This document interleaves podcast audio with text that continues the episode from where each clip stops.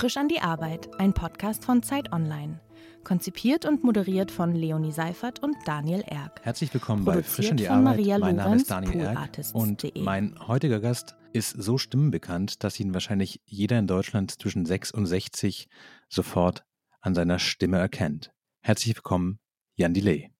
Hallo, guten Tag. Geht's dir denn oft so, dass am Telefon, dass du irgendwo anrufst und Leute sagen schon, ach, ich weiß, wer sie sind? Also auch so, weiß nicht, wenn man mit Behörden anruft oder den Pass erneuern muss oder bei der Versicherung anruft und ist es so, dass du sofort erkannt wirst, weil alle sagen so, ja klar, kenne ich aus dem Radio, kenne ich von Synchronstimmensprechereien, du machst Willi von Biene Meier, du hast Vector bei den Minions gesprochen und Rabe Socke für die kleineren Zuhörer? Nee, weil ich, ich kriege ja am Telefon wenig Reaktion mit. Also da kann man ja auch die Leute nicht sehen, wie sie grübeln oder wie sie reagieren, wenn man den Mund Mhm. aufmacht. Aber natürlich ist es so, wenn ich die Leute sehe und sie mich hören und so, dann sehe ich schon die Reaktion des Öfteren. Oder wie sich die Leute auch umdrehen, wenn ich ja, ja, ja, und dann so. ja. Du hast gerade dein fünftes Studioalbum aufgenommen, es heißt Earth, Wind und Feiern.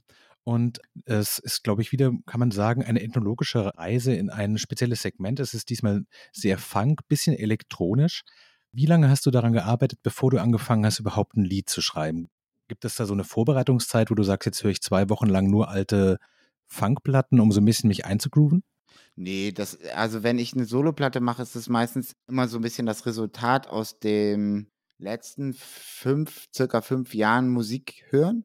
Hm. Also ich höre ja einfach viel Musik, weil ich bin ja neben dem Machen auch Fan geblieben von Musik und höre viel Musik, alte, neue und habe dann manchmal so etwas, wo ich mich so ein bisschen rein reinsteigere. Also so irgendwie, keine Ahnung, zu Bambule-Zeiten habe ich viel alten Studio One, Roots Reggae-Kram und Mhm. viel Dancehall gehört. Dann habe ich ja das Reggae-Album gemacht.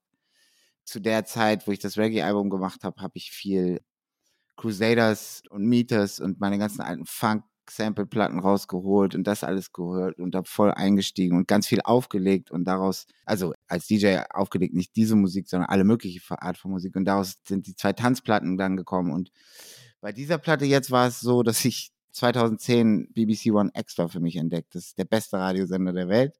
Wenn man äh, aus, aus der Musik kommt, woher ich komme, nämlich für Hip-Hop und all seine artverwandten Bassmusiken, ist einfach ist ein unfassbar guter Sender, wo einfach Ja. von morgens bis abends diese Musik läuft und auch richtige Redaktionen sind mit richtigen Moderatoren und DJs, die Ahnung haben und Leuten, die auf Reportern, die auf die Straße gehen und Leute interviewen. Also es hat wirklich richtig gutes Radio, aber eben die ganze Zeit im Hip-Hop-Kontext. Das kann man sich gar nicht vorstellen, aber es ist echt ein super Flash. Und das höre ich jetzt wirklich seit zehn Jahren. Ja. Und das ist alle Musik, die ich liebe. Natürlich laufen äh, nachmittags und vormittags die Hits, die Ja. die Zwölfjährigen hören wollen. Aber dafür laufen dann abends in den Magazinsendungen, keine Ahnung, David Rodigan ist der größte DJ, Reggae-DJ der Welt. Also jetzt nicht körperlich, sondern einfach von seiner Legacy her. Al- Also eigentlich für alle Musiken sind immer die jeweils größten DJs Mhm. für Radio BBC One Extra zuständig. Also, ne, der irgendwie keine Ahnung, Mhm. früher hat die Hip-Hop-Sendung Tim Westwood gemacht. Tim Westwood war jahrzehntelang der bekannteste Radio-Hip-Hop-DJ der Welt. Also den kennen auch alle in New York und LA. Und so, das ist One Extra und daraus entstand einfach irgendwie, zumal dann auch in den letzten Jahren so viel äh, Afrobeat hat alles übernommen und das merkst du dann auch auf so einem Sender und ähm, das hat mir tierisch Spaß gemacht, auch in den Clubs. Alles, was sich so an Hybriden aus der Musik und Mhm. der Subkultur, woher ich komme, so entwickelt hat, hatte ich Lust mal auszuprobieren und aber auch alle möglichen Musiken, die ich früher schon mal gemacht habe und wichtig war einfach nur, dass es alles rumsen soll, also dass es alles irgendwie knackig klingt. Mhm. Das war einfach der Plan und dann legt man halt irgendwann los und es gibt da kein Rezept für ein Song dauert so lange oder das ist, es gibt Songs, die dauern fünf Stunden und es gibt Songs, die dauern fünf Jahre. Mhm. Das ist wirklich, gibt es kein Gesetz. Wie sammelst du denn? Also ist es so, dass du dann vom Radio sitzt und dir ein paar Sachen mitschreibst und sagst so mega Break in diesem Lied, das finde ich super? Oder ist es so, dass du die Sachen alle gespeichert hast im Kopf und dann sitzt du im Studio und kannst sagen so, ja, ich habe ich hab eine Idee, wie es funktionieren soll. Lass uns Äh, das mal probieren. Ja, das ist, hängt auch immer sehr mit der Entwicklung der Technik zusammen. Mhm. Früher hatte ich immer nur mein kleines Rhymebook. Da habe ich alles Ja. reingeschrieben. Äh, auch wenn ich ein Sample irgendwo gehört oder gefunden habe, habe ich mir reingeschrieben. Keine Ahnung, Crusaders, dann die Titel, das Ja. Album und dann noch in drei Stichworten, was für eine Art Sample das ist. Irgendwie Ja. krasser Beatbreak, so und so mäßig mit einem Vergleich oder so. Dann kamen irgendwann die Handys dazu, die dann auch Sprachnachrichten aufnehmen Ja. konnten. So, dann habe ich angefangen, alles immer als Sprachnachricht aufzunehmen oder als Textnachricht und beides wurde immer an meine E-Mail gesendet. Hm. Ne, parallel, falls ich ja mein Handy mal verliere. Und dann kam irgendwann Shazam. Man muss dazu sagen, Shazam ist so ein Tracking-Tool auf dem Telefon, mit dem man so Lieder erkennen lassen kann. Ja. Genau, und so geht das halt. Und wenn ich jetzt BBC One Extra höre oder im Club bin und da läuft ein Lied, was ich irgendwie aus dem und dem Grund super finde oder was ich noch nicht kenne, was Neues, dann mache ich Shazam an. Ich mache das auch bei Liedern, die ich, weil man kann sich da keine Notizen machen, mache ich das zum Mhm. Beispiel auch bei Liedern, die ich schon kenne. Shazam ich die trotzdem, weil die dann in meiner Shazam-Historie, Mhm. ich gebe gerne, was weiß ich, einmal im Monat gucke ich dann da rein und dann kann ich damit arbeiten und dann weiß ich, ah, okay, das, das Lied habe ich mir da jetzt, ist da nur drin aus dem und dem Grund. Weil so, den, den Grund, den kann ich mir halt merken, das muss ich mir nicht aufschreiben. Und so gehe ich dann vor und äh, so merke ich mir Dinge, so halte ich Einflüsse fest. Aber das passiert selten vom Radio, viel öfter, als es das noch gab in Clubs und irgendwo, wo man zufällig auf Musik stößt. Hm. Sortierst du dir das dann so ein bisschen vor, wie so in so einer Kochsendung, dass du so ein Ja. Schälchen hast mit Beats und ein Schälchen hast mit Breaks und eins Voll. mit Cuts und so? Genau so. Ich habe dann, also wenn die leeren Seiten in meinem Rhymebook hergeben, habe ich halt dann auch so Seiten weiter hinter, wo die sind so für Beats und Samples und Ideen für die Show und all so ein Kram reserviert. Und auch so Seiten, wo ich einfach nur Reime reinschreibe, die zum Beispiel jetzt gar keinen Bezug haben. Einfach ein guter Reim, der mir irgendwie einfällt. Mhm. Oder auch so Sprichwörter, die jetzt keinen Reim in sich tragen, die aber gute Sprichwörter sind. Oder also, weißt du, so Sachen, die ich Mhm. einfach sammle, die keinen Dings haben. Dann habe ich Seiten, wo ich schon ein Thema habe, was mir wichtig ist oder was ich immer mal aufgemacht habe oder so. Wenn mir zu dem Thema was einfällt, schreibe ich es dann da rein. Also, ne, keine Ahnung, äh, auf der neuen Platte ist ein Song, der heißt äh, Spaß oder einer, der heißt Eule. Und äh, das eine ist irgendwie gegen Fremdenhass, das andere ist über die Nacht. Und wenn mir dann zu dem Thema irgendwas einfällt, das kann ich auch über Jahre sammeln, ähm, schreibe ich das da einfach dazu. Und erst wenn ich dann ein Stückchen Musik habe, von dem ich denke, okay, das könnte was werden, dann mache ich diese, schlage ich diese Doppelseite auf und fange dann an mit der neuen Musik dazu was Richtiges zu schreiben, weil ich brauche immer, um einen Song zu machen, zu schreiben, brauche ich immer die Mu Mucke. Also auch beim Rappen, es ist, ja, egal ob singen oder rappen. Das heißt, du sammelst erst diese ganzen Dinge, dann machst du die Musik und dann bringst du alles in so einem großen Akt wie bei so einer Orchesterprobe zusammen und guckst dann, was Jein. du gesammelt hast, in, was in deinem Kopf schon alles drin war. Jein, es gibt auch, es gibt tausend und einen Weg, wie etwas entstehen kann. Ich habe auch zum Beispiel, ich sammle weiter auch äh, Ideen für, für die nächste Session mit den Musikern. Da mache ich dann meine Shazam-Liste auf und gucke, Mhm. ah, okay, das und das und das. Oder auch im Rhymebook habe ich eine Seite, wo ich dann Sachen mir gemerkt habe, also aufgeschrieben, um sie mir zu merken, Mhm. musikalisch. Und dann, bevor wir die Session haben, gucke ich da rein, schreibe dann alles so ordentlich auf, weiß ich will noch so einen Song probieren, so einen, so einen, so einen, dann mach, suche die Hörbeispiele zusammen, dann spiele ich das der Band vor, dann sage ich, guck mal, so einen Song möchte ich, dass wir mal ausprobieren. Ah, okay, alles klar, dann gehen wir, in, gehen wir rein, dann knüppeln wir da irgendwie ein, zwei Stunden rum, A-Part, B-Part, bis ich das geil finde und dann, danach kommt das nächste Ding. Und so machen wir so am Tag vier, fünf Rhythms. Mhm. Und ähm, da kann es auch gut mal sein, dass ich einfach einen Rhythm habe, der mich so krass inspiriert, dass ich noch an dem Abend irgendwie voll die Idee habe oder den Flash und Mhm. dann einfach drauf losschreibe. Ich muss nicht immer rückgreifen auf meine Seiten, die ich da archiviert habe Mhm. und, und gesammelt habe, sondern das sind auch schöne Momente. Ich habe das Glück, dass ich manchmal, wenn ich eine neue Musik höre, also einen neuen Beat, dass ich dann nicht nur eine Melodie höre zum Beispiel dazu, sondern auch schon die Worte. Keine Ahnung, das war bei dem Song St. Pauli bei mir so oder bei dem Song Feuer oder jetzt auf der neuen Platte bei Saxophon. Da habe ich einfach Glück.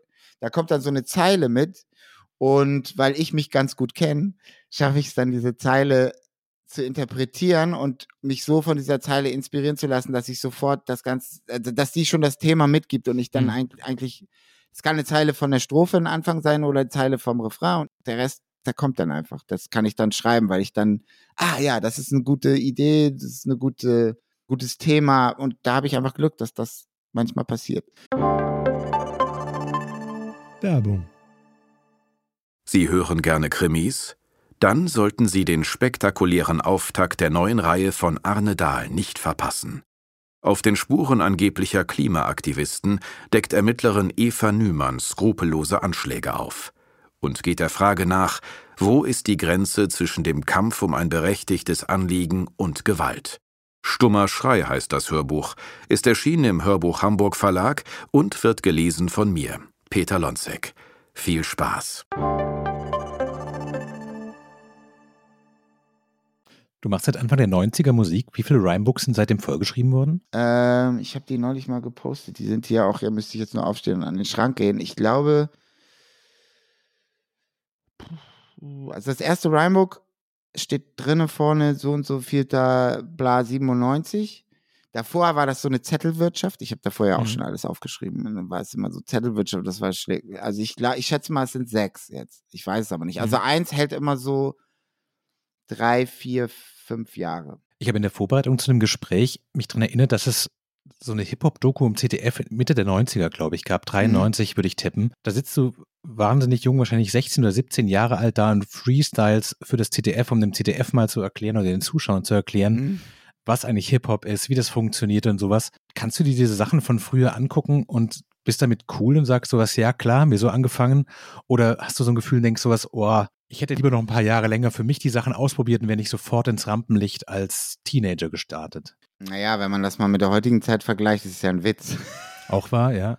ne? Aber ja, klar, natürlich gibt es die Momente, also, also wenn es jetzt einfach nur um, um meine Flows geht und um meine Texte und die Art und Weise, wie ich gerappt habe, dann ist, finde ich, alles vor Bambule unfassbar peinlich von mir und schäme mich, wenn ich das höre. Aber wenn ich dann das sehe, wie ich dann da als kleiner Kackzwerg da irgendwie rumfreestyle, dann finde ich das natürlich auch lustig. So, ist doch klar. Ist doch schön, dass es das gibt, sozusagen. Mhm. Oder wenn ich so alte Interviews von mir oder von uns sehe, dann finde ich das auch amüsant. Ich schäme mich immer nur für die Raps. Und die Beats finde ich eigentlich alle sehr gut. Also da, natürlich sind die technisch, das kannst du es nicht vergleichen, und aber jeder fängt irgendwie mal an, aber ich höre aus all diesen Beats raus, wie ich da gesampelt habe und wie ich alles kreuz und quer abgefeuert habe, dass ich da, das, da könnte mal was werden aus dem Jungen. Mhm. das, kann, das kann man schon hören. Ich muss sagen, ich fand interessant in dem neuen Album, dass du im Intro schon, ich glaube, so wie Zeile 5, 6 sagst, nach der Rockplatte, auf die keiner Bock hatte. Was erstmal eine super souveräne Ansage ist. Aber hat dich das gekränkt, dass das letzte Album, das ein Rockalbum war, dass es nicht so funktioniert hat, wie du dir das gewünscht hast? Ja, auf jeden Fall. Also, dass es nicht so funktioniert, ist jetzt nicht das, was mich kränkt, sondern das, was dazu geführt hat, dass es nicht so funktioniert also ich meine, am Ende des Tages sage ich, kriege auch andauernd jetzt seit dieser Zeile irgendwie immer äh, Nachrichten, so, ey Mann, was ist denn los? Ich liebe diese Platte und ey, die war auf eins und ist Gold und was ist denn los? Ja. Ist ja auch alles cool, aber was mich gekränkt hat damals war einfach dieser Moment, dass vielleicht, ich war da wahrscheinlich auch einfach ein bisschen erfolgsverwöhnt aus den Jahrzehnten davor, aber dass du so eine Platte rausbringst und dann das Gefühl hast, dass auf einmal alle sich bei dieser Spiegelartikel, der kam ein, zwei Wochen vor der Platte, und dann war es irgendwie gefühlt so, dann kam, glaube ich, noch irgendwas, Fatz, Süddeutsche, irgendwas. Und das dann einfach alle so, okay, ja, die Platte ist scheiße, das haben wir jetzt gelesen. Und dann hat man das, mhm. alle reden darüber, weißt du, in dem Radio oder im Fernsehen oder äh, alle anderen schreiben davon ab und dann ist das so die Meinung. Und dann hat man das irgendwie so hinten abgespeichert. Ja, die Platte von Jan ist ja jetzt leider nicht so geil. Haben ja alle geschrieben, habe ich ja gelesen da wollte ich mir auch nicht mehr anhören, so.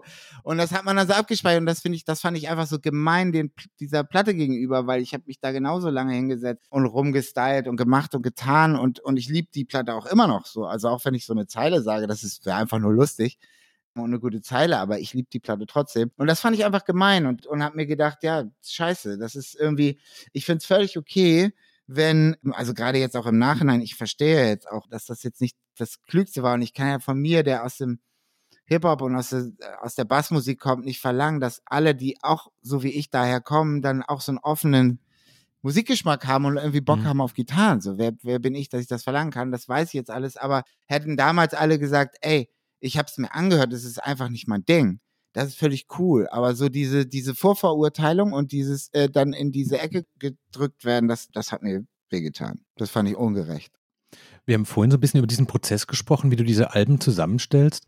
Gibt es eine Phase, die du dabei besonders gerne magst? Also zu sagen, so wenn alles noch offen ist und man noch so sammelt und noch nicht genau weiß, was passiert? Oder ist es die Phase, wenn alles so zusammenkommt wie so ein Lego-Set? Ist es das Aufnehmen oder ist es das Live-Spielen? Nee, das ist immer, das hält sich tollerweise die Waage. Also das kann ich jetzt ja natürlich nur prä-Corona-mäßig beantworten, dass sich immer, dass die Waage hält, schon seit Jahrzehnten. Dass das Schöne ist, wenn man die ganze Zeit im Studio ist und bastelt, bastelt, bastelt, dann hat man keinen Bock mehr und dann will man unbedingt raus damit und äh, wieder mhm. live spielen und, und die neuen Songs und endlich wieder und so.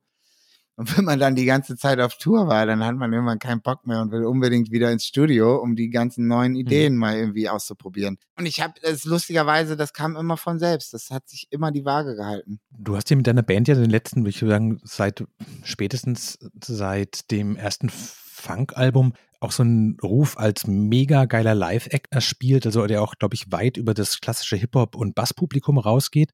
Ja. Ist es was, wo du weißt, so, wenn du Songs schreibst, wir haben dann einen bestimmten Vibe über den Abend und ich kann jetzt nicht so anfangen, melancholische, triste Songs da seitenweise schreiben, weil ich habe hier eine Big Band stehen, ich habe hier einen Bläsersatz stehen und ich habe hier Leute im Publikum, die auf Energie aus sind und irgendwie muss das ja zusammenpassen als so Gesamtkonzept dann. Nee, das sind, das muss man teilen. Also das eine ist, eine Platte zu machen. Und klar kommen da auch Gedanken wie, äh, ey Mann, ich brauche jetzt hier auch mal was, was abgeht. Das hat aber dann nichts mit Live zu tun. Das, das mhm. klammer ich total voneinander aus, sondern einfach damit, dass ich auch auf einer Platte will, dass da mal was abgeht. Und wenn ich mhm. jetzt da nur zehn Balladen hätte, dann würde ich mich irgendwann hinsetzen und sagen, ey, ich habe jetzt hier zehn Balladen, ich will mir jetzt zwei Songs, die ballern so das ist Platte machen Seite. Aber ganz wichtig ist für mich, dass ich, wenn ich die Platte mache oder wenn ich neue Musik mache, dann denke ich nicht daran, wie wäre das live äh, und orientiert, weil immer da ist die Gefahr ist, dass man sich an sowas orientiert und das verfälscht immer alles. Hm. Wenn ich eine Platte mache, dann mache ich die, weil ich das, da ich da jetzt Bock drauf habe und mit denen ich das zusammen mache, die da Bock drauf haben und wir wollen da im, im Studio tanzen zu dem, was wir da gerade gemacht haben. Hm. Das ist dann erstmal die Priorität. Und das andere ist, die Live-Show, natürlich sitze ich da und mache mir genau die Gedanken, die du gerade meintest, wenn ich die, ob ich mir die vielleicht mache, wenn ich einen Song schreibe. Das nicht, mhm. aber wenn ich eine Show zusammenstelle, dann mache ich mir die Gedanken extrem. Und dann ist es voll so, dass ich sage, ey, den Song, den Song, den Song, die spiele ich nicht, die sind viel zu langsam oder die, die reißen einfach nicht. Egal wie mhm. wichtig sie den Leuten sind, egal wie toll der Text ist, live interessiert das einfach nicht. Punkt. Mhm. Und da habe ich einfach genug Erfahrung und auch jeweils mit den Songs an sich genug Erfahrung, um das dann machen zu können. Und auch wenn die Band dann oftmals rumheilt und sagt, wir wollen den aber spielen, sage ich, nein, sorry, ist nicht.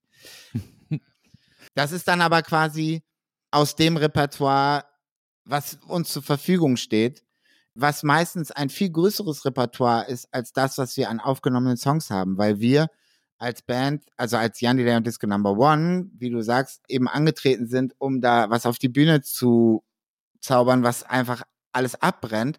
Und deshalb haben wir von Anfang an, wollte ich auch immer Medleys machen aus, aus mhm. bekannten, mhm. bekannten Beats, Hits, was auch immer und darüber dann irgendwelche Rap-Strophen von mir bringen. Das machen wir, seit es uns gibt. Und deshalb achte ich da natürlich bei den Medleys erst mhm. recht, dass die ballern und knallen. Und wenn ich dann merke, ich habe irgendwie ein paar Songs, die sind mir wichtig und die will ich spielen, weil die Texte wichtig sind und die Grooven auch ist cool, aber die sind jetzt nicht so reißerisch, dann spiele ich sie trotzdem, weil ich weiß, okay, dann mache ich halt zwei Medleys mehr, die dann umso mehr ballern und dann ist es äh, dadurch kompensiert. Mhm. Aber ich mache mir ständig solche Gedanken, das stimmt. Haben sich denn deine Hoffnungen, die du mit diesem Musikerdasein vielleicht am Anfang mit, wir waren vorhin, als du so 15, 16 warst, diese Hoffnung, die du mit verbunden hast, haben die sich erfüllt? Also ist das Leben als Musiker so, wie du das dachtest? Weiß ich ehrlich gesagt gar nicht, weil was die wenigsten Leute mir glauben oder die gehen immer alle davon aus, dass es das immer ein Riesentraum war und ich das ist es ja auch. Aber dass ich das so geplant hätte oder mir gewünscht hätte, das war aber nie so. Es war halt so, als ich angefangen habe, Musik zu machen und regelmäßig sind wir alle zur Schule gegangen und haben uns jedes Wochenende äh, sind wir auf Jams gefahren und an den Ferien sind wir dann auch auf Jams gefahren oder auch mal auf eine Tour. Aber damals war das Credo auch bei uns Hip-Hopern, man lebt für Hip-Hop, nicht von Hip-Hop. Es mhm. war irgendwie, du musstest dich entschuldigen, wenn du in den Charts warst. Zehn Jahre später musstest du dich entschuldigen, wenn du nicht in den Charts warst. Damals war das aber eben ja. alles anders.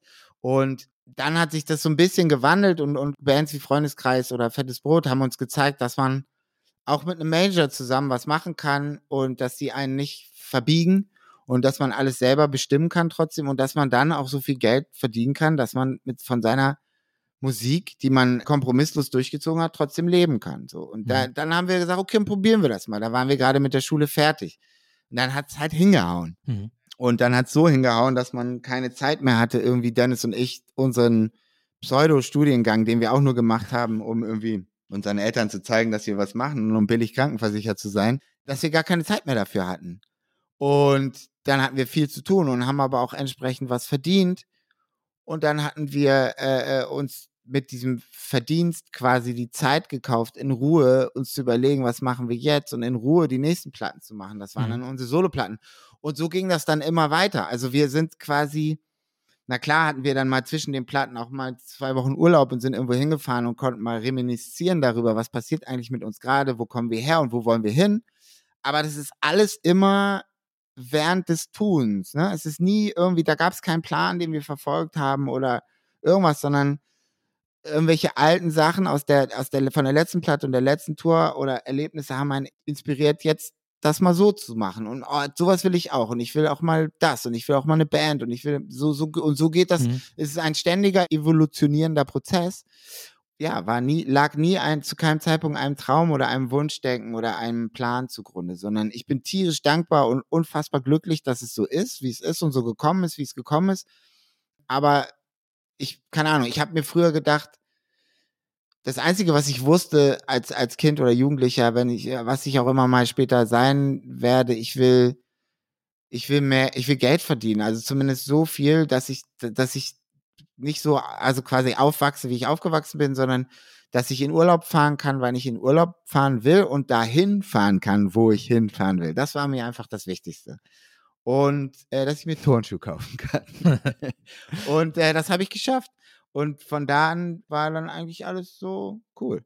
Und ich habe mir gedacht, damals zu dem Zeitpunkt, wo das klar war, dass ich mit Hip-Hop nicht meinen Lebensunterhalt verdiene, weil dann wird man kompromittiert und so, äh, dann habe ich mir gedacht, ja gut, dann mache ich vielleicht als Manager oder dann mache ich ein Plattenlabel oder so, ne? Oder Mhm. verdiene so mein Geld dann, damit ich in Urlaub fahren kann, wann ich will. Weil du gerade sagtest, das war nicht der große Kindheitswunschtraum. Hattest du so einen Traumberuf, wo du sagen würdest, eigentlich wollte ich immer das werden? Nee, es war aber für mich immer klar, also Musik war, seit ich vier oder fünf bin, die alles übergeordnete Leidenschaft. Also das war immer für mich das Größte bis heute und ich glaube, insgeheim habe ich immer gewusst, dass ich irgendwas mit Musik Hm. So, also wie in den 90ern alle anderen gesagt haben, sie wollen irgendwas mit Medien machen, war für mich immer klar, irgendwas mit Musik. Du hast gerade so in einem Nebensatz gesagt, dass dein Beginnerkollege Daniel und du, dass ihr euch nach der Schule eingeschrieben habt an der Uni für irgendwas. Gab es einen leicht seriösen Plan zu sagen, also wenn es sein muss, mache ich das auch? Und was war es ja, denn? also bei mir, also klar, war es eben auch um, ich glaube bei Dennis genauso wie bei mir, so dieses Ding, sich etwas, mh, wenn schon, denn schon, gut, dann mache ich jetzt was, was mir mit Musik, also in irgendeiner Form von Geschäft und Musik irgendwie nützlich werden könnte. Bei mir war es dann VWL, weil das hatte Mhm. auch keinen NC. ich bin mit DJ Dynamite von Dynamite Deluxe. Wir haben uns da beide eingeschrieben, sind da beide hingegangen, zwei Tage lang. Dann haben wir gemerkt, das ist ja einfach nur Mathe. Von morgens bis abends. Ja. Die Stochastik-Hölle ging quasi gleich weiter. Beim Mathe war für mich das Schlimmste. Ne? Ich hatte dummerweise auch drittes Prüfungsfach im Abi Mathe, mündlich, weil ich Kunst und Deutsch hatte. Und deshalb, ja, Mathe war für mich der absolute Horror. Ich musste da auch Nachhilfe nehmen und alles. Und dann ging es gleich weiter mit dieser schrecklichen Stochastik, wo ich in der mündlichen Prüfung null Punkte hatte. Ich hatte aber in der anderen 15, deshalb ging es. Und dann, ja, dann sind wir nach zwei Tagen, haben wir einfach aufgestanden, haben uns angeguckt, haben gedacht, okay, das, da, in dieser Hölle, Vorhölle wollen wir nicht landen. Und dann sind wir, haben wir geguckt, was gibt's denn sonst noch? Und sind zu Musikwissenschaften gegangen. Und da habe ich, da habe ich das Sem- Semester dann gemacht, ganz, und habe auch zwei Scheine sogar gemacht. Lustigerweise für irgendwie ein Referat über Vinylschnitt und ein Referat über Sampling. und dann aber nach einem halben Jahr, also Mhm. nach einem Semester, ging Bambule los und dann war einfach, äh, ging es nicht weiter. Und bei Dennis war es auch, wir haben in Lüneburg, die ist, glaube ich, ganz cool, so eine, äh, also vor Hamburg, so eine, weiß ich, Medienhochschule oder wie man das nennt, da kann Mhm. man Kulturmanagement studieren. Und er hatte Kulturmanagement, ich glaube, mit Schwerpunkt auf Soziologie oder sowas. Hm. so wie du es gerade erzählst, ist quasi Musik wirklich komplett dein Leben. Mhm. Hast du denn das Gefühl, dass es deine Berufung ist und nicht nur dein Beruf? Weiß ich nicht. Aber es ist einfach so, dass ich, ich äh, Lil Wayne hat immer gesagt, I am Music und so fühle ich mich auch. Mhm. Das ist einfach so. Das, ich glaube, es hat auch viel damit zu tun, wo, wo ich herkomme, mein Papa und sein Papa und äh, sein Opa. Und ich glaube, das wird so ein bisschen auch immer mitge mitgeliefert mhm. in den Genen. Und wenn es dann auch noch angefeuert wird, irgendwie von frühesten so, weil irgendwie Papa und Mama eine geile Plattensammlung haben und Papa in allen Bands spielt und ich da immer dabei sein will, dann, ja, dann bleibt das für immer. Aber wenn du diese ganzen Sachen machst, also wenn du Musik sammelst und wenn du Texte schreibst und sowas wie vorhin erzählst, du machst den ganzen Tag Sachen mit der Band, ihr schreibt Rhythms, abends schreibst du Texte, wann weißt du, jetzt ist gut für heute, jetzt ist Feierabend sozusagen? Hast du so einen Impuls oder gibt es so einen Deadline, wo du sagst, um neun bin ich auf jeden Fall immer raus oder machst du, solange es eben geht? Nee, also erstmal bin ich ja die Eule. Ja. das heißt, das ist ja das Schöne am äh, Nachtsarbeiten auch da sitzt, oder auch, wie selbstständig sein, du setzt dir halt selber die, die Zeiten. Mhm. Und klar, irgendwann fallen dir die Augen zu, aber du hast halt nachts nicht so eine Termine oder so eine, so eine Dinger, wo du sagst, okay, da und da, weißt du, da muss jetzt irgendwie, muss ich Essen für meine Tochter machen oder bla, das ist alles weg, weil es gibt's nicht. Natürlich hat man vielleicht auch mal Hunger, aber da musst du sich halt irgendwas besorgen oder hat sich was vorbereitet. Und deshalb hat sich, glaube ich, einfach über die Jahre so eine, so eine innere Uhr ist mir angewachsen, ja. die irgendwie, die das alles so reguliert, wo ich dich auch so ein bisschen kenne und wo ich auch so ein bisschen weiß, ja, es ist jetzt irgendwie neun Uhr, aber es macht jetzt noch Sinn, kurz mal ins Studio zu gehen, weil ich irgendwie mich gerade danach fühle, weil ich mhm. könnte irgendwie was aus der Luft greifen, da ist irgendwie so eine Energie und manchmal auch merke, okay, es ist jetzt zwar erst fünf Uhr und ich hätte jetzt richtig schön noch Zeit, aber ich merke einfach, ich glaube, auch mit der Zeit, heute ist das irgendwie, das wird nichts. Ich lasse das mal. Ich muss jetzt nicht ins hm. Studio. Das ist so, das sind so Gefühle und so Intuitionen, da kann man sich drauf verlassen und manchmal geht man auch einfach hin, weil man hingehen will, ohne vorher darauf zu hören, ob man das jetzt, weißt du, ob es was bringen könnte, einfach weil man will und manchmal hat man krasse Ideen und muss eigentlich sofort ins Studio, aber geht nicht hin, weil man es einfach nicht mehr sehen und nicht mehr riechen kann. Es mhm. ist einfach, das ist, man fährt immer ganz gut mit dann mit so einer Intuition, glaube ich. Bist du dir selbst ein guter Chef in solchen Phasen? Weiß ich nicht. Also ich verlange sehr, sehr viel von mir und das ist auch gut und wichtig, glaube ich. Und wenn ich das nicht, ich bin ein harter Chef, ich bin zu mir selber, glaube ich, der härteste Chef. Also das ist kein Vergleich zu meiner Band. Aber wenn ich das nicht wäre, ich, das bin ich von Anfang an. Und wenn ich das nicht wäre, wäre ich nicht da, wo ich bin. Kannst du dich selber gut loben? Weiß ich nicht. Was meinst du damit, dass ich mir hier hinklopfe und sage, Mensch, Janni, das hast du toll gemacht? Ja, so auch abends vielleicht oder nachts im Studio rauslaufen und sagen sowas, hey, hat zwar irgendwie heute nichts gebracht, aber wirklich gut durchgehalten oder zu sagen sowas, richtig gut geworden, ist richtig gut geworden. Auch wenn die Leute sagen sowas, boah, ja, und du weißt aber, nee, das ist genau das, was ich wollte. Ja, also wenn, wenn sich das Gefühl einstellt, dieses, dass ich, also dass ich das voll cool finde, was da gerade passiert ist, egal in welcher Form, dann freut mich das und dann, also ich lobe mich da nicht extra, sondern die Freude ist mein Lob. Also, ne? Mhm. Verstehst du? Das, das ist nicht. Klar, wenn, wenn andere das nicht so sehen und die finden das irgendwie doof, aber ich finde es richtig geil, dann bin ich, bleibe ich ganz klar bei meiner Meinung. Ich höre mir das auch alles an und lasse mich auch gerne eines Besseren belehren. Aber erstmal freue ich mich darüber, über dieses mhm. Resultat mhm. und, und, und diese Freude ist, ja, die, die heizt mich an und ey, wenn ich mal zwei Wochen lang style und es ist einfach immer scheiße, dann natürlich ist man dann frustriert.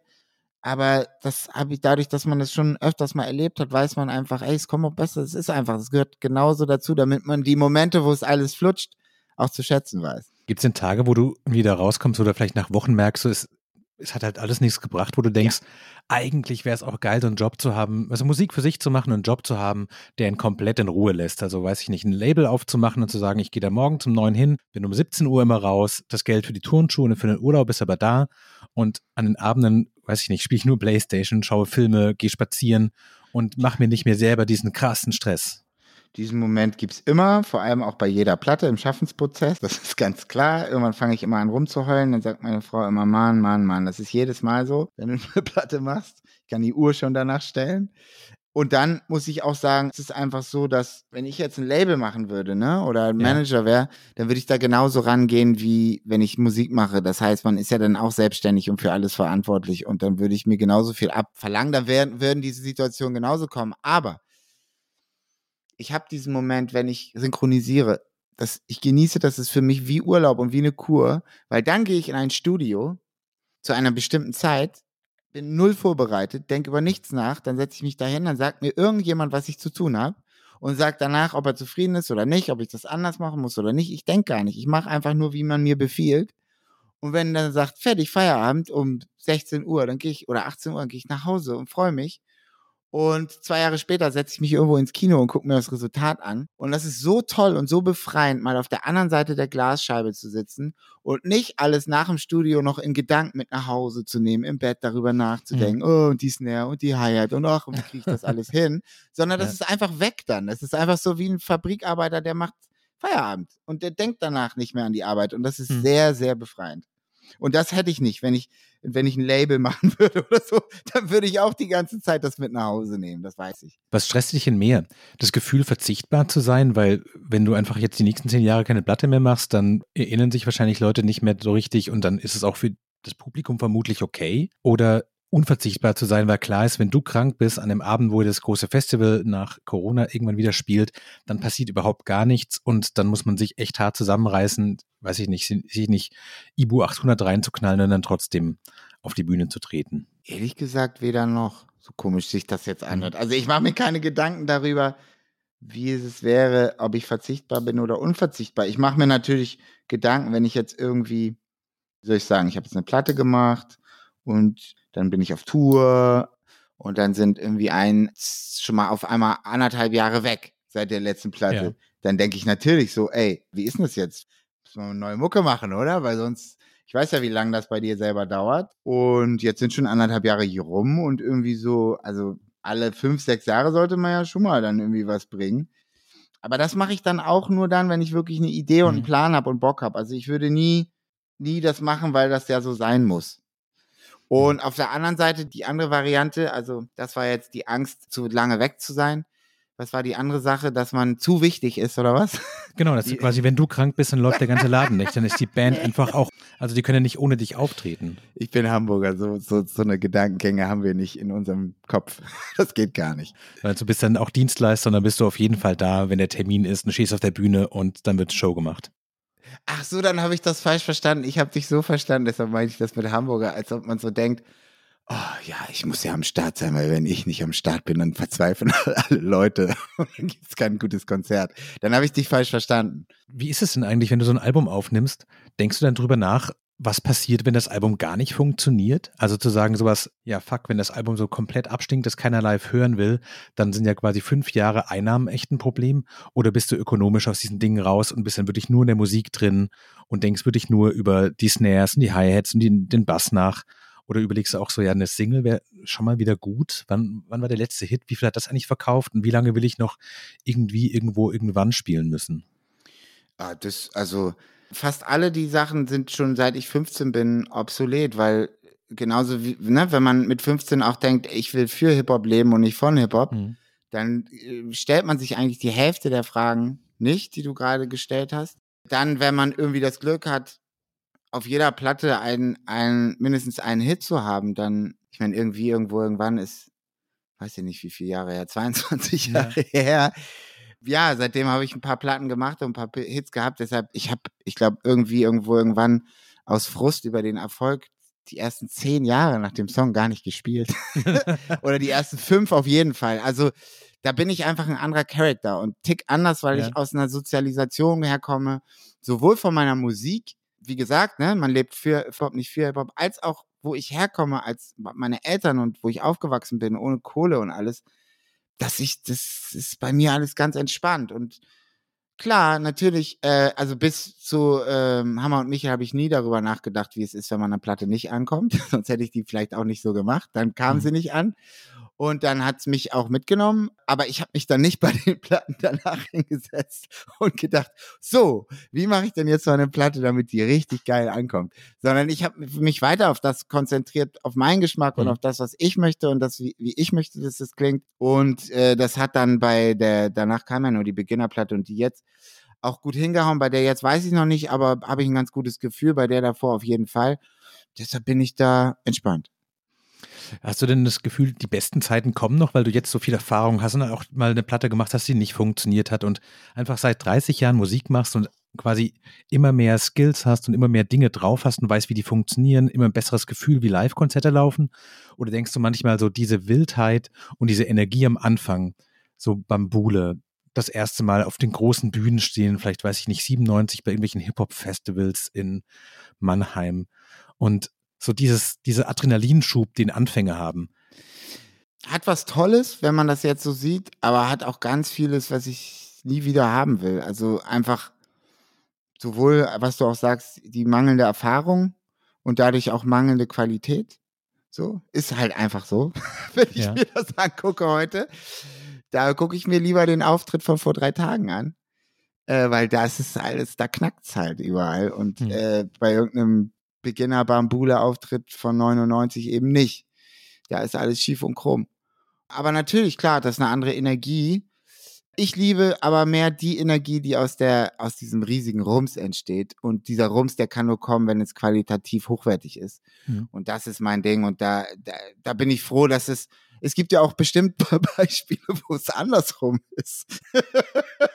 weißt du, wo es Total. hochprofessionalisiert angefangen hat und dann immer weiter abgebaut hat. Also bei mir, ich, ich habe es lieber so total jugendlich, juvenil und naiv angefangen und dann mit der Zeit Erfahrung gesammelt und einfach irgendwie besser geworden und die Skills geschärft. Du meinst, wenn du mit so einer Jukebox auf der Kirmes stehst und nochmal die alten Hits alleine spielst und so, dann ist vielleicht auch mal, auch mal fertig. Ne? Ja, aber dann die Jukebox auch noch kaputt ist du? und leiert. Du hast jetzt gerade ein Funk-Elektro-Album aufgenommen, das ich würde sagen voller Sommerhits ist. Was ist im Rhyme-Book jetzt drin? Oder hast du schon irgendwie Ideen, was als nächstes kommt oder bist du noch mitten im Bass? Nee, ich bin noch mitten im Buzz. Aber das wollte ich eben noch auf die Frage auch noch antworten, was man sich wünscht für die Zukunft, wie es weitergehen soll. Ich bin jetzt halt erstmal durch Corona tierisch zurückgeworfen und wünsche mir einfach, dass es mal wieder so ist wie vorher. Also weißt du, Ja, ich wünsche mir einfach überhaupt, ich stelle mich auf einen scheiß Kartoffelacker mit einem, wenn ich wieder live spielen darf einfach. Das, das ist erstmal das, was bei mir jetzt Priorität ist. Und genauso bezogen auf deine andere Frage, bei mir ist das immer erst so, dass ich mit den neuen Sachen anfange, wenn ich mit dem anderen unterwegs bin. Also man macht die Platte, dann ist bei merke ich auch richtig bei mir, da ist wirklich Schicht nach dem letzten Song. Ich kann nicht weiterschreiben. Ich habe jetzt, ich kann nicht, ich könnte mich nicht jetzt hinsetzen und noch eine Strophe schreiben oder einen Song. Dann mache ich diese Promo und die Videos und das, was alles tierisch Kräfte zehrt und Energie. Und dann gehe ich endlich auf Tour. Und dann ist sozusagen der Moment, wo der Kopf wieder frei ist, wo man wieder Bock hat auf Inspiration. Meistens geht das schon los in dem ersten Urlaub nach dem ganzen Promovase. Ich würde auch gerne mal wieder Urlaub machen, das geht ja auch nicht. Also ich brauche meinen Urlaub und ich brauche meine Tour, damit ich neue Sachen flashen und planen kann. Und bevor das nicht passiert, gibt es auch keine neuen Sachen. Ganz einfach. Ganz herzlichen Dank. Gerne. Das war frisch an die Arbeit heute mit Jan Delay. Vielen Dank Ihnen fürs Zuhören. Dir vielen Dank für deine Zeit. War ein fantastisch schönes Gespräch. Super. Wenn Sie Fragen an uns haben, an das Team von Frisch an die Arbeit, schreiben Sie uns gerne an frischandiarbeit.zeit.de.